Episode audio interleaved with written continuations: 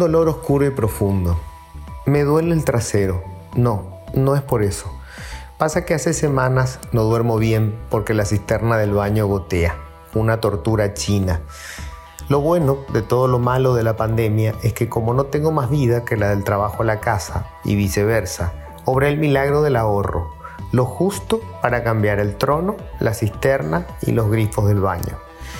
Andaba pues con esta excitación en los glúteos, deseoso de sentir un asiento más gentil que el de nuestro añoso excusado, cuando apareció en escena el usurero oficial, y con él se disparó la primera ráfaga de dolor espaldas abajo, una premonición de lo que vendría después. Empezó con un mensaje de mi contador recordándome que toca pagar renta personal. La cifra que apareció en pantalla fue la causa primigenia de esa angustia visceral y la razón por la que la cisterna sigue engordando la factura del agua. Abrumado ante la inminente desaparición de mis ahorros, pregunté si cuanto menos podía ser desangrado en cuotas. El contador me explicó que no habría inconveniente siempre que estuviera dispuesto a pagar un interés más alto que el que me cobraría el usurero ese que perdió los fueros y el peluquín. Esa misma tarde le reclamé al viceministro de Tributación que la garrapata pública a la que alimentamos con nuestra sangre asumiera semejante actitud usurera en plena crisis pandémica. El hombre, con esa paciencia bonachona de recaudador que lo caracteriza, me recordó que a diferencia de un banco, al fisco no le interesa cobrar intereses, sino estimularnos para que paguemos de una y no en interminables cuotas. Necesitamos la plata para mantener funcionando al Estado, me dijo. Intenté aplacar la comezón en el esfínter pensando que era justo tolerar la sinfonía inevitable de la cisterna con tal de colaborar con el sostenimiento del escuálido sistema de salud pública al borde del colapso por la explosión de los casos de COVID.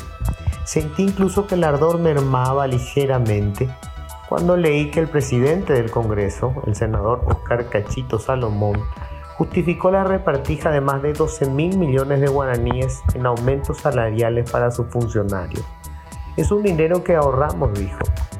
En realidad es dinero público que estaba destinado a gastos que no se ejecutan si no hay plata, como combustible y viáticos, y que ahora resignaron a gastos inevitables como los salarios. Me aferré a la cándida idea de que quizás se tratara de funcionarios con magros salarios, humildes burócratas, beneficiados por un mínimo ajuste para sacarlos de la franja de la pobreza. Entonces supe que percibían entre 7 y 11 millones de guaraníes y que ahora recibirán hasta 15 millones. El dolor se disparó.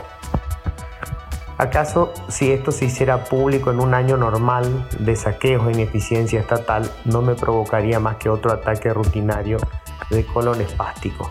Pero esta vez se revela en el peor momento de la pandemia, estando todos en conocimiento de que pagamos por más de 5 millones de vacunas cuando recibimos 4 mil, en la antesala de lo que será casi con seguridad una semana con escenas dantescas en los hospitales y con una creciente manifestación en las calles de pacientes involuntarios de la proctología pública, pidiendo la cabeza del principal responsable de ese dedo impúdico y alevoso que nadie pidió. Así resulta inevitable que nos sumemos al coro pidiendo que se vayan todos. El drama es que después alguien nos recuerda que hay reglas. X si se va uno, se queda el otro. Y que si se van los dos, nos queda cachito, el del ahorro mágico.